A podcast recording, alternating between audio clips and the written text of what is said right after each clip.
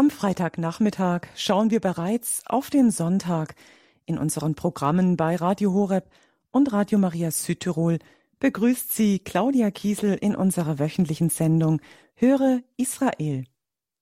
Wir lassen das Wort Gottes in unser Leben sprechen und wenn wir uns, wie wir es in dieser Sendung immer wieder sagen, auf den Sonntag vorbereiten, dann nur oder eben deshalb, weil der Sonntag sich vom Werktag abhebt. In einem apostolischen Schreiben von 1998, Dies Domini, sagt Papst Johannes Paul II. über die Heiligung des Sonntags, der Sonntag ist ein Tag, der das Herz des christlichen Lebens bildet. Die Wiederentdeckung dieses Tages ist eine Gnade, die wir erflehen müssen, um die eigenen Glaubensbedürfnisse voll zu leben und auch um konkret Antwort zu geben auf die tiefsten und wahren Sehnsüchte, die in jedem Menschen sind. Die Christus geschenkte Zeit ist niemals verlorene Zeit, sondern eine gewonnene Zeit für die tiefe Vermenschlichung unserer Beziehungen und unseres Lebens. Soweit ein kurzer Ausschnitt aus diesem apostolischen Schreiben Dies Domini vom heiligen Papst Johannes Paul II. über die Heiligung des Sonntags. Sonntag für Sonntag sind wir eingeladen, das Schöpfungswerk Gottes zu feiern.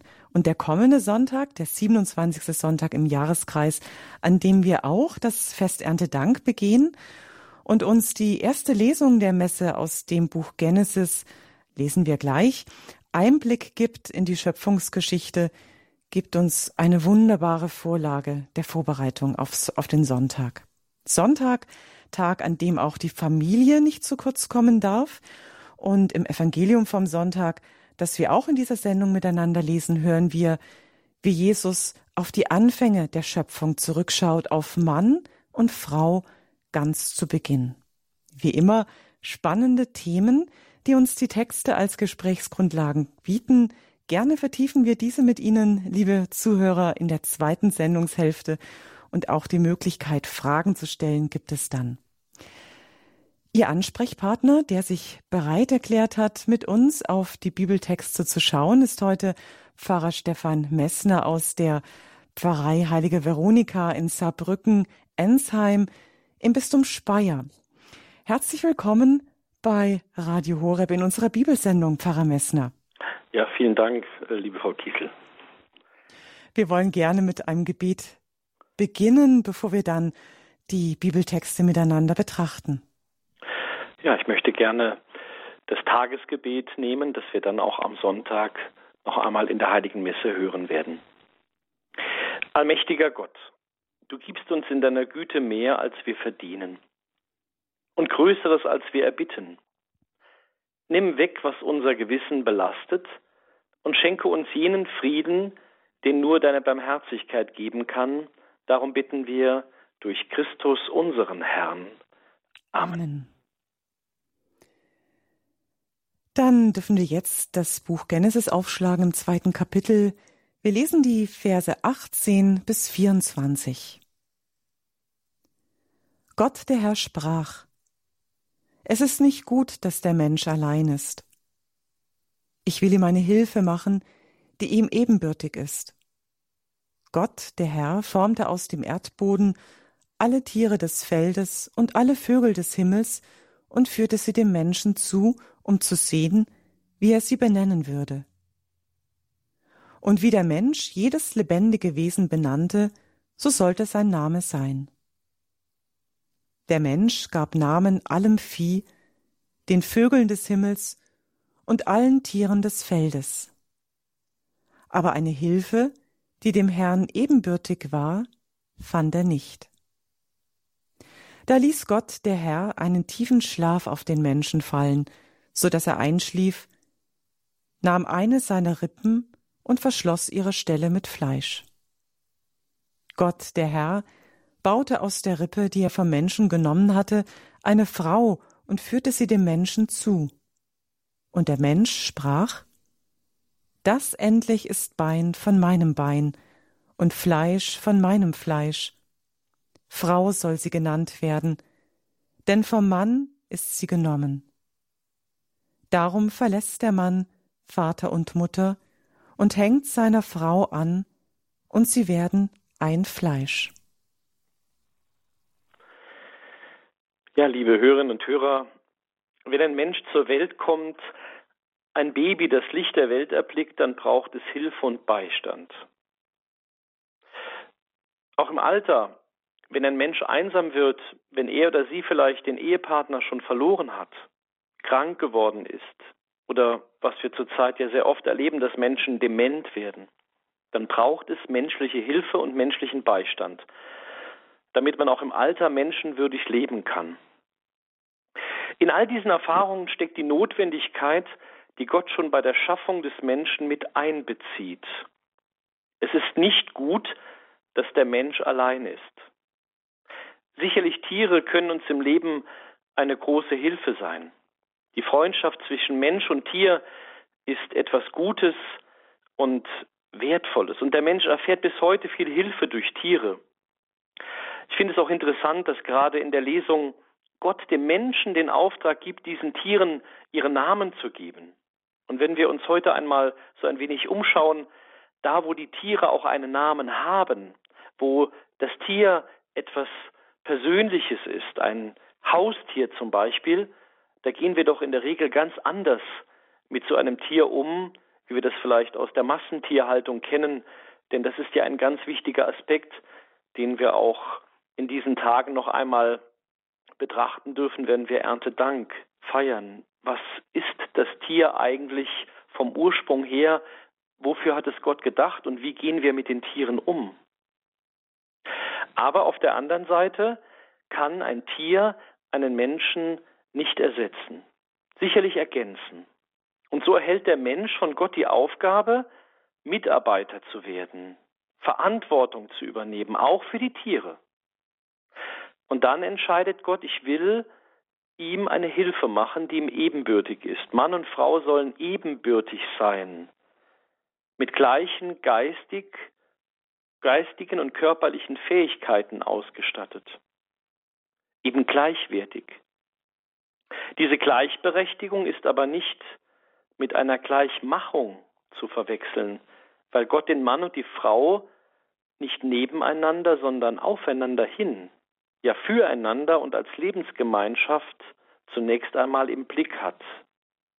Nach seinem göttlichen Plan ist die Liebe zwischen den beiden auf die Möglichkeit der Fruchtbarkeit und damit auch auf die Möglichkeit für die Zukunft, Kinder zu bekommen, angelegt, so wie die ganze Schöpfung auf die Fruchtbarkeit hin und auf die Zukunft hin angelegt ist. Und es ist für mich als Seelsorger oft auch schwer, wenn Menschen, gerade junge Menschen, mir erzählen, gerade junge Pärchen, wenn sie kein Kind bekommen können, aus welchen Gründen noch immer. Das ist bis heute auch noch ein Makel.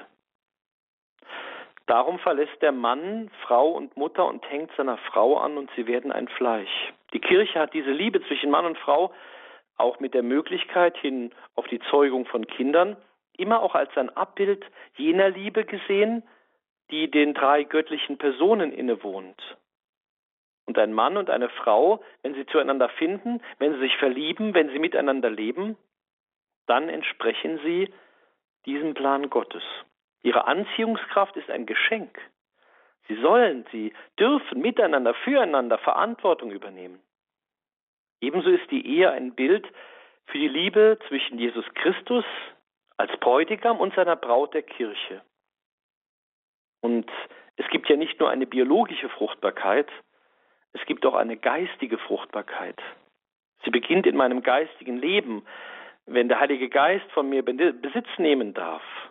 Deswegen haben wir zum Beispiel in der Kirche das Sakrament der Firmung. Da erbitten wir noch einmal ganz explizit den Heiligen Geist für unser Leben. Wenn ich mich diesem Heiligen Geist liebend und vertrauend zur Verfügung stelle, wenn ich sage, ja, du darfst an mir wirken, Du darfst mich in deinen Heilsplan mit hineinnehmen. Ich vertraue mich dir an. So wie Maria. Maria hatte eine biologische, aber auch eine geistige Fruchtbarkeit, gewirkt durch die Kraft des Heiligen Geistes. Und ihr Ja, Gott nimmt uns ernst, er fragt durch den Engel, möchtest du das denn? Ihr Ja zum Heilsplan Gottes gibt ihr eine Aufgabe und überträgt ihr Verantwortung. Und so darf Jesus Christus Mensch werden. So kommt der Sohn Gottes in unsere Welt. Und die Heilsgeschichte nimmt ihren Lauf und das Wirken Mariens, die Menschwerdung Jesu Christi, wird zum Segen für alle Menschen.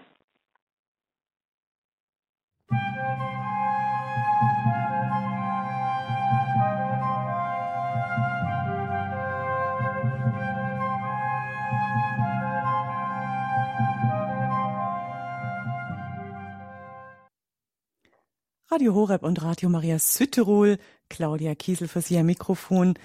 Wir freuen uns über jeden, der noch dazugekommen ist in unserer Bibelsendung Höre Israel, die Vorbereitung auf den Sonntag. Die erste Lesung haben wir bereits miteinander gelesen und betrachtet. Wir kommen jetzt zur zweiten Lesung aus dem Hebräerbrief im Kapitel 2 und lesen dort die Verse 9 bis 11. Anschließend hören wir dann die Gedanken von unserem heutigen Sendungsgast Pfarrer Stefan Messner aus der Pfarrei Heilige Veronika in Saarbrücken-Ensheim. Schwestern und Brüder, den, der ein wenig unter die Engel erniedrigt war, Jesus, ihn sehen wir um seines Todesleiden willen mit Herrlichkeit und Ehre gekrönt. Es war nämlich Gottes gnädiger Wille, dass er für alle den Tod erlitt. Denn es war angemessen, dass Gott für den und durch den das All ist und der viele Söhne zur Herrlichkeit führen wollte, den Urheber ihres Heils durch Leiden vollendete. Denn er, der heiligt, und sie, die geheiligt werden, stammen alle aus einem. Darum schämt er sich nicht, sie Brüder zu nennen. Liebe Hörerinnen und Hörer, einer meiner Lieblingspsalmen ist der Psalm 8. In meiner Studienzeit konnte ich mich intensiv mit ihm beschäftigen. Darin wird die Schönheit, die Erhabenheit und vor allem die Größe des Schöpfers angepriesen, ausgedrückt durch seine Schöpfung. Und wer hat von uns nicht schon so wunderbare Momente erlebt, wo die Schöpfung uns begeistert, wo sie uns fasziniert? Irgendwo auf diesem Planeten, wo die Sonne aufgeht, wo wir vielleicht etwas ganz Außergewöhnliches oder vielleicht auch Natürliches sehen, was uns aber außergewöhnlich beeindruckt. Vom Menschen heißt es im Psalm 8, was ist der Mensch, dass du seiner gedenkst? des Menschenkind, dass du dich seiner annimmst.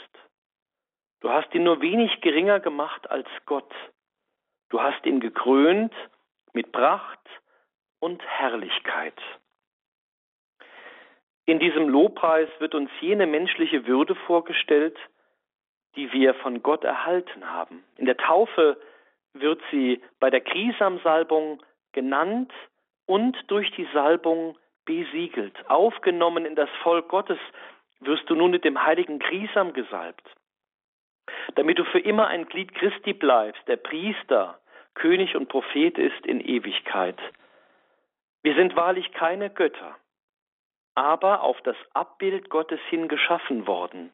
Oder wie es der Psalmist sagt, wenig geringer gemacht als Gott. Denn wir haben eine unsterbliche Seele.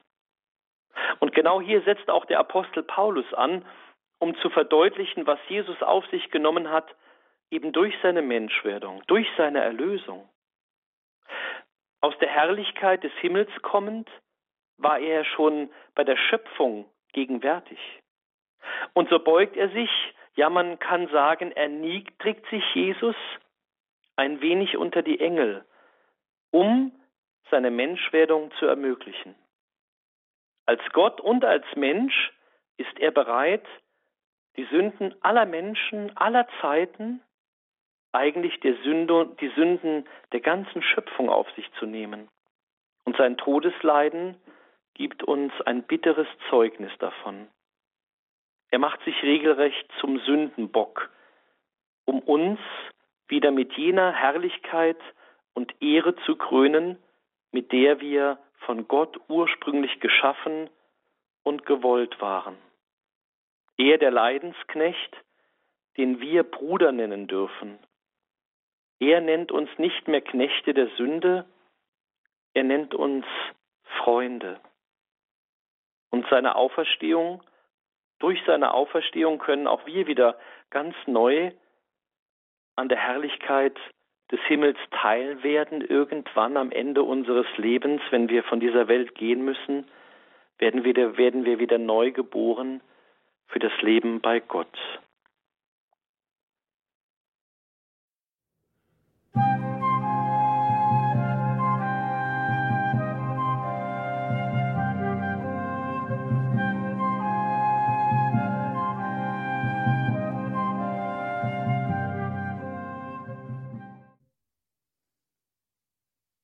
Zurück in der Sendung Höre Israel kommen wir jetzt zum Evangelium vom Sonntag. Aus dem Markus-Evangelium hören wir da im zehnten Kapitel die Verse zwei bis sechzehn. In jener Zeit kamen Pharisäer zu Jesus und fragten, Ist es einem Mann erlaubt, seine Frau aus der Ehe zu entlassen? Damit wollten sie ihn versuchen. Er antwortete ihnen, Was hat euch Mose vorgeschrieben? Sie sagten, Mose hat gestattet, eine Scheidungsurkunde auszustellen und die Frau aus der Ehe zu entlassen. Jesus entgegnete ihnen, Nur weil ihr so hartherzig seid, hat er euch dieses Gebot gegeben. Am Anfang der Schöpfung aber hat Gott sie männlich und weiblich erschaffen. Darum wird der Mann Vater und Mutter verlassen, und die zwei werden ein Fleisch sein. Sie sind also nicht mehr zwei, sondern ein Fleisch. Was aber Gott verbunden hat, das darf der Mensch nicht trennen. Zu Hause befragten ihn die Jünger noch einmal darüber. Er antwortete ihnen Wer seine Frau aus der Ehe entlässt und eine andere heiratet, begeht ihr gegenüber Ehebruch. Und wenn sie ihren Mann aus der Ehe entlässt und einen anderen heiratet, begeht sie Ehebruch. Da brachte man Kinder zu ihm, damit er sie berühre. Die Jünger aber wiesen die Leute zurecht. Als Jesus das sah, wurde er unwillig und sagte zu ihnen Lasst die Kinder zu mir kommen, hindert sie nicht daran, denn solchen wie ihnen gehört das Reich Gottes. Amen, ich sage euch, wer das Reich Gottes nicht so annimmt wie ein Kind, der wird nicht hineinkommen. Und er nahm die Kinder in seine Arme, dann legte er ihnen die Hände auf und segnete sie. Liebe Hörerinnen und Hörer, das Thema Entlassung aus der Ehe oder wie wir heute sagen, eine Ehescheidung, das kennen wir. Vielleicht sogar aus der eigenen Familie, vielleicht sogar in der eigenen Verwandtschaft, sicher aber aus dem Umfeld. Und es ist oft ein leidvolles Thema weil es in der Regel mit Verletzungen, mit seelischen Belastungen, mit Streitigkeiten, oft auch mit einer andauernden Unversöhntheit einhergeht. Die sakramentale Ehe, das Eheleben als solches war schon immer ein schwieriges Unterfangen und ist in unseren Breiten, wie ich meine, in einer Sinnkrise. Das zeigen die schwindenden Hochzeiten in unseren Kirchen und der Anstieg von Feiern ohne kirchliche Bindung. Ein Grund ist sicher auch die Frage, die sich viele stellen, ist denn die Ehe überhaupt lebbar? Stellt sie nicht ein Idealbild dar, das heute immer weniger funktioniert? Menschlich gesehen sind diese Gedanken nachvollziehbar, weil es immer auch unvollkommene Menschen sein werden, die heiraten. Ich meine aber, dass die Ehe an sich vielleicht gar nicht so sehr das Problem darstellt, das uns heute im Zeitalter von Individualismus und Emanzipation begegnet, sondern ihre Unauflöslichkeit. Weil der Tod eines Ehepartners das sakramentale Eheleben auf natürliche Weise beendet. Jesus sagt uns zur Ehe jenen Satz im Matthäusevangelium, den wir auch bei einer Hochzeitsfeier hören. Was Gott verbunden hat, das darf der Mensch nicht trennen. Ist Gott Urheber der Ehe? Oder ist die Ehe ein äußerlich weltlich Ding, wie Martin Luther 1530 in seiner Schrift von Ehesachen betont?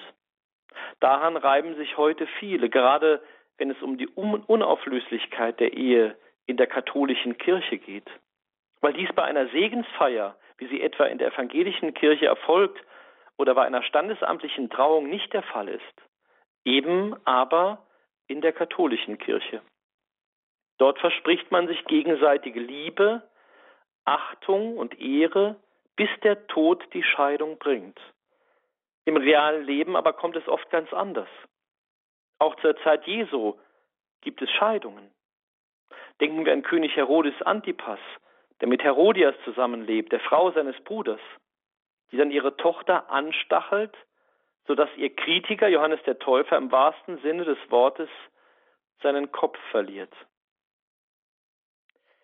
Mir tut es leid, wenn eine Ehe auseinandergeht.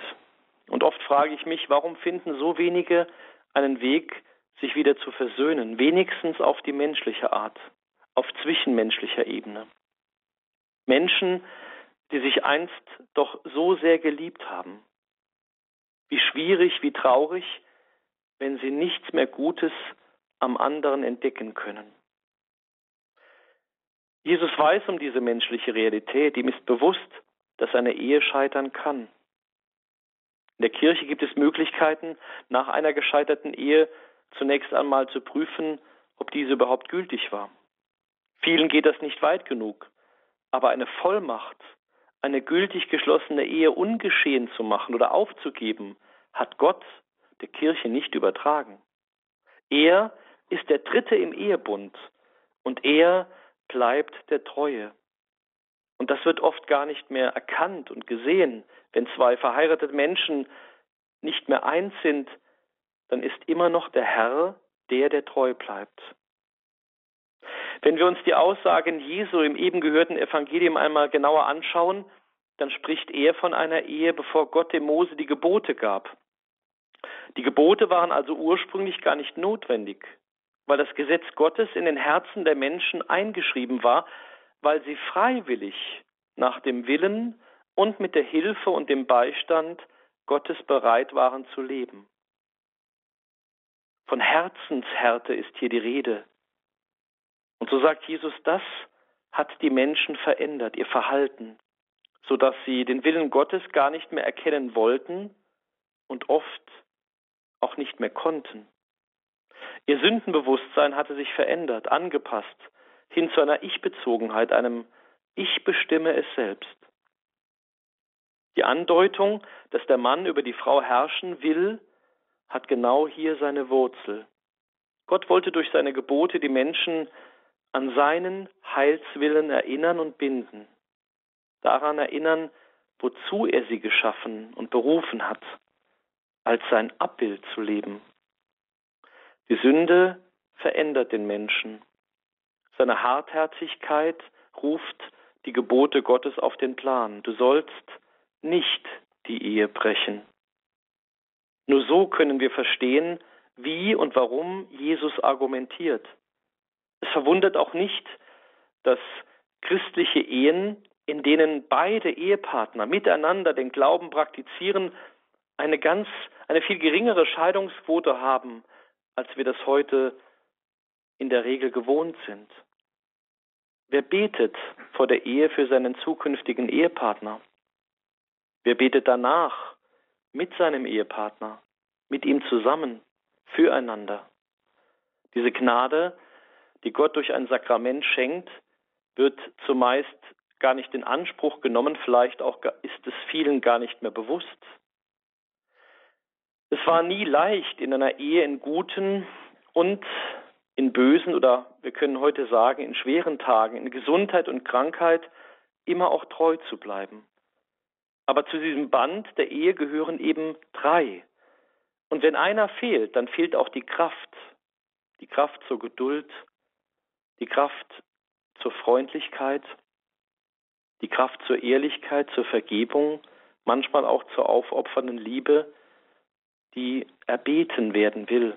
Gerade dort, wo eine Ehe vielleicht unbedacht eingegangen wurde, an zu hohe Ansprüche gestellt, fremdgegangen wird, der Ehepartner sich verändert oder menschlich ungenießbar ist. Hier kommen Menschen an ihre Grenzen. Und ich kann auch verstehen, wenn dann jemand sagt, ich kann und will mit ihm oder mit ihr nicht mehr zusammenleben, ich ertrage es nicht mehr. Und doch sehnt sich unser Herz so sehr nach Liebe. Wir sind immer wieder versucht, uns an Menschen, an die Liebe zu Menschen, an die Zuneigung zu Menschen, an die Sympathie, die Freundschaft und Fürsorge anderer Menschen zu binden, zu klammern. Es fällt dem Liebenden schwer, nicht Besitz zu nehmen, denn unser Herz sehnt sich nach vollkommener Liebe. Im Grunde genommen aber einer Liebe, die uns kein Mensch auf Dauer geben kann, weil jeder Mensch immer auch schwach ist. Nur Gott kann diese Liebe vollkommen ausfüllen. Denken wir an den heiligen Augustinus, der uns dieses Lebensbeispiel schildert. Henry Newman, auf den diese Gedanken zurückgehen, nennt hier einen Aspekt, den wir auch in der Kirche oft, wie ich meine, zu wenig beachten. Die Liebe Gottes, die auch zerbrochene Herzen heilen kann. Oft spielt das Thema Versöhnung, Vergebung oder die Liebe zum anderen trotz seiner Fehler und Schwächen eine untergeordnete Rolle. Und was bieten wir als Kirche Menschen an, die hier Hilfe brauchen, die suchen, die es ehrlich meinen? Glauben wir denn selbst, dass Gott solche Herzen in einer bereits gescheiterten Ehe noch einmal heilen kann? Ich habe so etwas erleben dürfen. Und ich muss ehrlich sagen, es gehört mit zu meinen schönsten Erlebnissen, seitdem ich Priester geworden bin. Es war viel Gebet, auch manches Opfer im Raum, aber das Ergebnis war es wert. Bereiten wir Ehepaare auf den geistigen Kampf in der Ehe vor? Ich denke hier an die monatliche Beichte. Oft sage ich bei Brautgesprächen, wie wichtig ich das finde und dass ich selbst zur Beichte gehe. Und in einigen Fällen möchten dann auch die zukünftig sich Trauenden beichten. Oft hören sie es sich an, ob sie wirklich zur Beichte gehe. Ich weiß es nicht, aber ich denke, man sollte hier immer das gute Beispiel auch geben und vorangehen. Der regelmäßige Empfang der Heiligen Kommunion als Stärkung. Junge Menschen, die hier Erfahrungen in ihrer Ehe machen, sie wachsen auch in der Bindung zur Kirche. Der Wert eines jeden Gebetes, der gläubige Empfang eines Sakramentes, der aufrichtige Wille zur Versöhnung, zur Vergebung, zum Neuanfang, all das sind Themen, die bei uns brach liegen. Gott kann jedes Herz neu mit seiner Liebe erfüllen und wieder neu entfachen. Für ihn ist das überhaupt kein Problem. Und natürlich müssen wir auch Menschen nach einer gescheiterten Ehe, wo es keine Aussichten gibt, begleiten, liebend annehmen und ihnen zur Seite stehen. Weil das Leben eben auch zerbrechlich ist und weil der Mensch auch frei ist, sich für oder gegen etwas zu entscheiden. Aber in den Texten des Zweiten Vatikanischen Konzils, in der Konstitution Gaudium et Spes heißt es, die innige Gemeinschaft des Lebens und der Liebe in der Ehe vom Schöpfer begründet und mit eigenen Gesetzen geschützt, wird durch den Ehebund gestiftet. Und hier hören wir auch die Antwort. Gott selber ist Urheber der Ehe. In dieser Welt brauchen wir Gottes Gnade und auch seinen Beistand, sowohl in der Ehe, genauso wie ich auch in meinem priesterlichen Leben und Dienst. Im Markus Evangelium sagt uns Jesus, wenn die Menschen von den Toten auferstehen, heiraten sie nicht, noch lassen sie sich heiraten, sondern sind wie Engel im Himmel. Im Himmel wird es also einmal anders sein. Dort dürfen wir alle am Hochzeitsmahl des Lammes teilnehmen. Und dort wird unser verwundetes Herz von Gott wieder ganz und gar geheilt werden. Er wird, es wird voller Liebe schlagen und empfinden für ihn und für alle, die dort leben. Kinder können und wollen auch zumindest vergeben. Sie wollen verzeihen, neu anfangen. Es ist ihnen unangenehm, in so einem Zustand zu leben, oft im Gegensatz zu uns Erwachsenen. Darum stellt sie Jesus in die Mitte. Darum segnet er sie und mahnt uns, wer das Reich Gottes nicht so annimmt wie ein Kind, der wird nicht hineinkommen. Das können wir von Kindern lernen, zu vergeben, zu verzeihen und zu lieben, in einer Herzenshaltung, sowohl in der Ehe oder auch wenn ich für mich allein lebe oder was mich jetzt ganz persönlich betrifft, als Priester oder auch als Ordensfrau, als Ordensmann. Entscheidend ist diese kindliche Haltung, die uns Gott näher bringt. Danke Ihnen, Pfarrer Messner. Soweit die Gedanken zu den Texten, als letztes zum Evangeliumstext. Jetzt dürfen Sie sich einbringen, liebe Hörerinnen und Hörer. Vielleicht haben Sie sich angesprochen gefühlt, vielleicht kam Ihnen einiges bekannt vor, wie aus Ihrem eigenen Leben erzählt. Sie dürfen auch uns gerne erzählen, was Ihnen dazu eingefallen ist, wie Sie dazu stehen zu dem Gehörten, vielleicht auch nochmal nachfragen, wenn etwas unverständlich geblieben ist. Dazu gibt es jetzt viel Raum. In der kommenden halben Stunde melden Sie sich gerne und sprechen mit Pfarrer Stefan Messner. Er ist jetzt für Sie da unter der 089 517 008 0 08. Wir lassen jetzt noch einmal das, was wir alles gehört haben, etwas nachklingen. In einem Lied von Andrea Adams Frei. Mann und Frau ist der Titel. Sie dürfen anrufen unter der 089 517 008 008.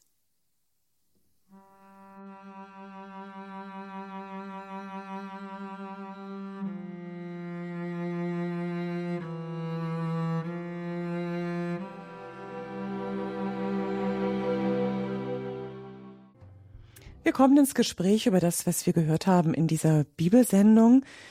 Grüß Gott, Frau Herrmann. Ja, grüß Gott, verstehen Sie mich jetzt? Ja, ich kann Sie jetzt hören. Ja, Stefan, Herr Pfarrer Stefan. Gott hat ja Adam und Eva erschaffen und damit einen neuen, einen Bund geschlossen. Und äh, da in der, äh, was Gott verbunden hat, soll der Mensch nicht trennen. Warum können die Menschen erst später ähm, nicht, nicht recht zusammenleben. Vielleicht müssen sie mal eine Probezeit mit zusammenleben und dann erst äh, merken sie ja, ob sie zusammenpassen oder nicht. Jetzt, ich habe einen Freund, aber ich bin acht Jahre mit ihm oder zwei Monate und zwei Monate verliebt. Aber er ist vorher schon gestorben und, und dann kam ja Corona und mhm. ich liebe ihn immer noch so arg. Ja. Wie ist das dann mit der, mit der mit einem zusammen, Zusammenkommen. Der ist verstorben und ich mhm. habe ihn vorher nicht, nicht können mich verabschieden von ihm. Ja. Habe ein ganzes Jahr gebraucht, ja, mhm. die Trauer zu überwinden. Mhm. Und ich denke immer wieder an die, an die Menschen, die sich da das Ja-Wort geben und nachher trennen die sich, weil sie einfach merken, dass sie nicht zusammenpassen. Wie ist denn das? Mhm. Ähm, weiß nicht, was jetzt genau Ihre Frage ist. Ich vermute mal, dass es natürlich auch um diesen Schmerz geht über den Verlust. Ja. Ja. Ähm, ich meine, ich, ich möchte jetzt eigentlich nicht Vergleiche anstellen, weil jede Liebesbeziehung ist ja einmalig und äh, ich kann mich auch nie in andere Menschen hineinversetzen. Ich glaube, dass die wenigsten äh, sich darüber freuen, wenn eine Ehe oder eine Beziehung auseinandergeht. Ja. Ist, ja. Und äh, aber jetzt was Ihre Situation betrifft, ich glaube, Sie haben da auch sicherlich eine ganz, ganz schwere Zeit erlebt. Als Pfarrer, als Seelsorger habe ich hier auch in meiner Pfarrei ähnliche Situationen erlebt. Mhm. Und das Schlimme ist halt eben, wie Sie eben gesagt haben, dass man sich nicht mehr menschlich verabschieden konnte. Ja, ja. Ähm, ich meine, irgendwann sind wir alle in der Situation im Alter, wo man vielleicht spürt, das Leben geht langsam zu Ende, möglicherweise plötzlich oder man sieht es einfach auch an der, an der, an der Veränderung des Menschen, körperlich oder seelisch. Aber wenn man dann so sich darauf vorbereiten kann und damit rechnen muss, ist das nochmal was anderes, als wenn ein Mensch so plötzlich aus dem Leben gerissen wird und man konnte sich irgendwie gar nicht mehr äh, bei ihm oder bei ihr verabschieden. Und ich denke, das ist ja auch deswegen ähm, neben diesem Schmerz und der Schmerz ist ja ein Ausdruck ihrer Liebe. Ja, ähm, die Liebe äh, ist ja, also wer liebt, der ist auch angreifbar. Ja, und ähm, was sie empfinden, ist im Grunde genommen die Sehnsucht, ähm, ihn wieder bei sich zu haben. Das ist ja Liebe. Und äh, die Schrift sagt uns, also Jesus sagt uns in der Schrift, wenn wir einmal selbst dann zu diesem Ort, den wir Himmel nennen, gehen dürfen, ähm, dass wir dort mit allen Menschen in dieser Sehnsucht leben, aber das wird nicht mehr auf einen Menschen beschränkt sein. Ähm, das heißt, wir werden von allen geliebt und wir werden alle lieben. Ja. Wie das dann aussehen wird, das kann ich Ihnen leider nicht sagen, weil ich selbst das noch nicht erlebt habe. Ja. Aber es ist doch auch etwas Schönes und Heilsames und vor allem ein Anker im Glauben zu wissen, auch wenn das jetzt ganz schwer war und das, da knabbern Sie schon ein Jahr dran, dass das nicht das letzte Wort sein wird. Dass das nicht das Ende ist. Dass das nicht das Aus und vorbei ist oder wir heute sagen, danach kommt nichts mehr. Sondern, dass das eine Brücke ist und Sie sind bereits auf dem Weg dieser Brücke hin, um diesen geliebten Menschen ähm, dann auch wieder zu sehen und mit ihm weiterzuleben, aber in einer Form nicht, wie wir in dieser Welt leben. Ja, das, so sagt uns das Jesus und ich glaube, wir können ihm das auch abnehmen, weil er kommt ja aus dem Himmel in unserer Welt. Er kann uns ja Kunde geben von dem, was dort ist, im Gegensatz zu uns, die wir noch nicht da waren. Und ähm, für mich ist es auch immer ein Trost, wenn ich Menschen beerdige. Wissen Sie, wir beerdigen ja nicht immer nur alte Menschen. Wir beerdigen oft auch junge Menschen, manchmal sogar Kinder. Und das ist, glaube ich, mit das Schlimmste, was es gibt, wenn eine Mutter ihr Kind verliert. Ähm, und das ist für mich dann ganz großer Trost, dass ich weiß, dem Kind geht es jetzt gut und dieses Kind wartet. Sehnsüchtig wartet dieses Kind. Es wird also ein Wiedersehen geben. Und das muss uns für, als Christen auch immer wieder, ähm, ähm, das müssen wir immer mit hineinnehmen in all den Schmerz und die Trauer über den Verlust, das, was total menschlich ist und absolut auch wichtig ist, dass man trauert, ja aber dass das nicht das Ende ist und nicht endgültig ist. Ja? Jesus, äh, Gott sagt, ich bin ein Gott äh, der Lebenden, nicht der Toten. Für mich ist alles lebendig. Das heißt, das, den, um den Menschen, um den Sie jetzt trauern, der lebt bei Gott, der ist lebendig bei ihm. Ja? Und das muss für uns Christen immer auch die Perspektive sein, dass wir dieses Leben mit der Ewigkeit verbinden und nicht gegeneinander ausspielen oder in irgendeiner Weise gegeneinander aufwiegen. Ja? Das, das ist ganz wichtig für uns Christen. Also vielen Dank auch und ich äh, bitte auch um, ums Gebet für mich ja, auch noch. Gerne, sehr gerne. Aber ich habe ja, ich besuche auf, auf dem Friedhof und da ist mir ja der, der ganze Stein abgefallen und ja, ich bin erleichtert und hm. freue mich auch für denjenigen, der das auch schafft. Ja, alles Gute, in Gottes Segen. Ja, danke. Danke. Ja, alles Gute wünschen wir Ihnen. Wiederhören.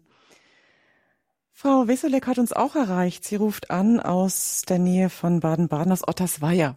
Frau Wesselek, grüß Gott. Ja, guten Tag, hier ist Wesselek. Ja, zuerst mal Dankeschön. Ich habe euch vor einer, vor einer halben Stunde eingeschaltet und habe die letzten Worte so, so mitbekommen, um was es geht. Also ich bin auch Betroffene. Ich bin seit 2013 geschieden. Das war meine Entscheidung, weil das Zusammenleben sage jetzt ich einfach, war nicht mehr möglich. Wir haben uns nur noch gestritten und Fetzen sind geflogen und wir haben auch damals ähm, ah, nach, also vor, vor über 30 Jahren geheiratet, auch kirchlich. Das war schon bewusst, sakramental und schon bewusst. Wir waren uns beide bewusst, dass Jesus in der Mitte. Ja, und trotzdem, also Sie haben auch erwähnt, es ist ja wichtig in der Ehe, dass man auch zusammen betet, zusammen Gott sucht. Und ja, das war irgendwie ich sage jetzt einmal Seiten meines Ex-Mannes nicht mehr möglich. Ja, und dann habe ich also lange, ich habe jahrelang die Bibel gewälzt, weil ich gedacht habe, also wenn es wirklich Ehebruch ist, was ich jetzt da tue, die Scheidung, dann mache ich es nicht. Und ja, ich habe die Bibel gewälzt, bis ich den Bibel, die Bibelstelle gefunden habe, also jetzt, ich sage es jetzt mal in meine Worte, dass es praktisch Ehebruch ist, wenn man sich trennt. Also ich sage es jetzt in meine Worte, wenn man sich trennt. Und das Wort und ist für mich nicht wichtig gewesen, ausschlaggebend. Und einen anderen heiratet. Also schon mal die erste Frage.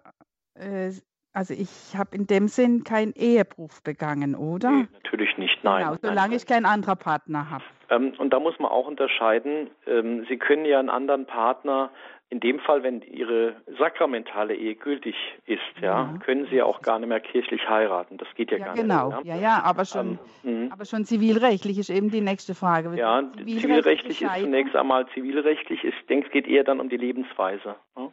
Ja. Ähm, ne, so. Aber nochmal die Tatsache, dass sich von ihrem Mann getrennt haben und ich meine, Sie haben das ja gerade geschildert, dass es auch ja. nicht mehr erträglich war. Ja, ja, das ist ja nicht so, dass die Kirche dann sagt, ja, du musst das jetzt bis zum Lebensende äh, ertragen, erdulden, ähm, sondern es geht einfach darum, kann ich das überhaupt? Ja, genau. Es ja, die Bestätigung habe also ich, ich ja, wissen Sie, ich kenne Menschen, die nehmen das wirklich auf sich, wo ich sage, ich könnte es nicht, ja. Mhm, mh. Die gibt es auch, aber das ist ja. nie die Anforderung gewesen, weil äh, es geht ja auch hier, man hat sich ja bei der Ehe etwas versprochen. Ja, ja. Wissen Sie, Ihr Mann hat Ihnen ja auch versprochen, Sie zu ehren, zu lieben, ja, und wenn das ja alles nicht mehr funktioniert, ist das ja auch kein, kein Leben mehr, äh, im Sinne der, der, Gleichberechtigung und der, der Augenhöhe, sag ich mal, ja. Ja, sondern das ist ja nur noch eine Qual und ne, mhm. oder wenn mhm. dann, wie gesagt, wenn man nur noch getrennt sich gar nicht mehr sieht und so, das mhm. so, ah, da, da habe ich, das ist ja ist, war nie ein Thema gewesen, ja. Mhm. Aber die Frage ist ja immer, was macht das mit einem? Gut, sagen wir so, ich habe jetzt auch nicht vor, ich, ich merke auch bei mir, da, ich will das, also ich hatte zwei kurze Bekanntschaften, ja. aber das ging eigentlich gleich wieder in die Brüche, sobald, ich sage das mal auch, ja, es war ein evangelischer Mann, also ich habe nichts gegen Ökumene und, und so, und das war ein ganz netter Mann. Mhm. Aber der hat gesagt, hat halt auch mit mir diskutiert und hat gesagt, du, wenn wir lieben uns doch, aber naja, das ging dann zu weit halt, wie Sie sagen, die Lebensweise. Also es wird, da wurde dann auch Sexualität und so hat da eine große Rolle gespielt bei diesem Mann. Und da war bei mir, nee, stopp. Wenn eine Beziehung, dann ohne und so weiter. Gell? Aber gut, das ist auch wieder ein anderes Thema. Aber das ist nochmal, genau, wie gesagt, das ist nochmal ein anderes Thema. Genau, aber vielleicht aber ist es manchmal auch so, dass man vielleicht durch diese Verletzung, ja. äh, die man erfahren hat, gar nicht mehr so, so, so bereit ist, einen Menschen an sich heranzulassen. Verstehen Sie? Ja. Das hängt ja oft damit zusammen. Ja, und eigentlich sage mal so, also es, es ist wirklich so, ich lebe, ich schilder das mal kurz, ich sehe das auch so ein bisschen als Gnade jetzt an. Ist jetzt keine Frage, ist einfach nur eine Feststellung, eine positive. Ich lebe mit meinem Ex-Mann in einem Haus, ist unser eigenes Haus, getrennte Wohnungen und seither, ich sage es jetzt mal, wie ich das jedem sage, verstehen wir uns wieder besser. Okay. Aber halt dieses Zusammenleben wäre nicht möglich. Ich verstehe Sie schon, ne? aber das ist ja schon, ich meine, auch das ist ja ungewöhnlich. Lassen, ne? Es ist ja, schon ungewöhnlich, dass, dass, ja, das, das verstehen Sie, dass man sich versteht, dass man sich da nicht aus dem Weg geht oder vielleicht sich jedes Mal, wenn man sieht, irgendwas an den Kopf wirft oder so. Ne? Mhm. Fragestell ist das, da, da muss ja doch noch was da sein. Also ja, irgendwie, gell? Aber naja, gut, ich werde jetzt nicht mehr heiraten, klar, aber. Nee, nee, nee ihn können sie auch nicht mehr heiraten, sie haben ihn schon geheiratet. Ich, ja, ich meine zivilrechtlich. ja, ja. Ähm, nee, also, also ich, ich verstehe Sie sehr gut. Nicht immer verheiratet. Mhm. Aber Sie sehen natürlich auch, wie individuell dieses Thema ist, ja? Mhm. Da, da, kann man nie von einem auf den anderen schließen. Es ist immer für mhm. jeder Mensch erlebt das in einer Einmaligkeit. Ja. Und da muss man auch auf jede Situation einmalig schauen, ja? Danke Ihnen, Frau Wessolek, dass Sie sich eingebracht haben jetzt hier bei uns in der Sendung. Gerne würde ich auch, wenn die Zeit schon fortgeschritten ist, noch kurz einen Hörer mit draufnehmen. Dem haben wir es versprochen. Grüß ja. Sie Gott. Ja, wir können Sie jetzt hören. Grüß Gott. Hallo, bin ich dran? Ja, Sie sind dran, genau. Ja, war mein Name nicht viel. Ja, mein Name ist Dieter Zwiekirch aus Bobingen. Äh, Herr Pfarrer, vielen Dank äh, für Ihren Vortrag. Ich bin jetzt ein bisschen konsterniert. Ich habe nur einen Teil von dem Vortrag gehört. Was ich gehört habe, war wunderbar, weil sie, weil sie es in Fokus gezogen haben, dass Ehen, wenn ich es richtig aufgefasst habe, auch wieder Heilung finden können. Auch nach langer Zeit, dass eine Sehnsucht besteht, dass wieder Herzen zueinander finden. Ja. Und dass Gott unser Heiland ist, Jesus Christus ist unser Heiland, der Heil möchte für die Menschen und auch für diesen einmaligen sakramentalen Organismus der Ehe. Das war jetzt in totalen Widerspruch für mich, zumindest nach meinem Erleben von meiner Vorrednerin, die angerufen hat, die Dame. Äh, wissen Sie, es wird heute so leichtfertig gesagt, ich kann nicht mehr und die Fetzen sind geflogen, alles Mögliche. Ähm, das liegt, hat vielleicht Gründe in der heutigen Zeit, dass man sehr auf sich schaut. Aber die Ehe lehrt uns etwas, zuerst auf den anderen zu schauen. Natürlich können schmerzhafte Situationen eintreten. Und ich habe mich bei meiner Frau nach einem Jahr spätestens war das, wo ich mich bedankt habe bei ihr, dass sie es auf sich genommen hat, auszuziehen äh, in einer Zeit und so, so viel Bedrängnis auf sich zu nehmen in einer Zeit, wo wir nicht mehr haben reden können. Jetzt ist er aber zehn Jahre weg und wir haben Schlimmstes erlebt in der Familie. Und ich habe versucht, zehn Jahre lang mein Herz vor den Herrn zu bringen, wie ein Kind, wie Sie es beschrieben haben, mich selber zu läutern, immer weniger auf den anderen zu gucken und seine Schuld, sondern mich anzubieten und um Heilung zu bitten, den Herrn um Heilung zu bitten, meine Frau um Heilung zu bitten und meine Familie. Und was mir wahnsinnig wehtut und absolut kontraproduktiv ist, dass in der ganzen Kirche so ein Tenor herrscht, wie gerade von der Vorsprecherin, wenn es halt nicht mehr geht.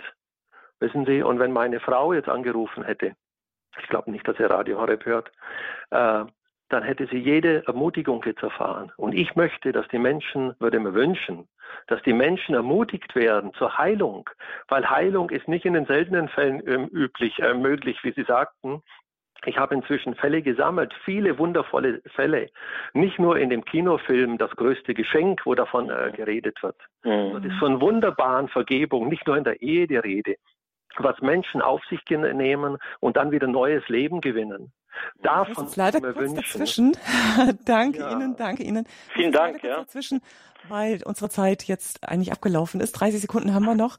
Ich ja. bedanke mich für jeden, der sich beteiligt hat in dieser Sendung.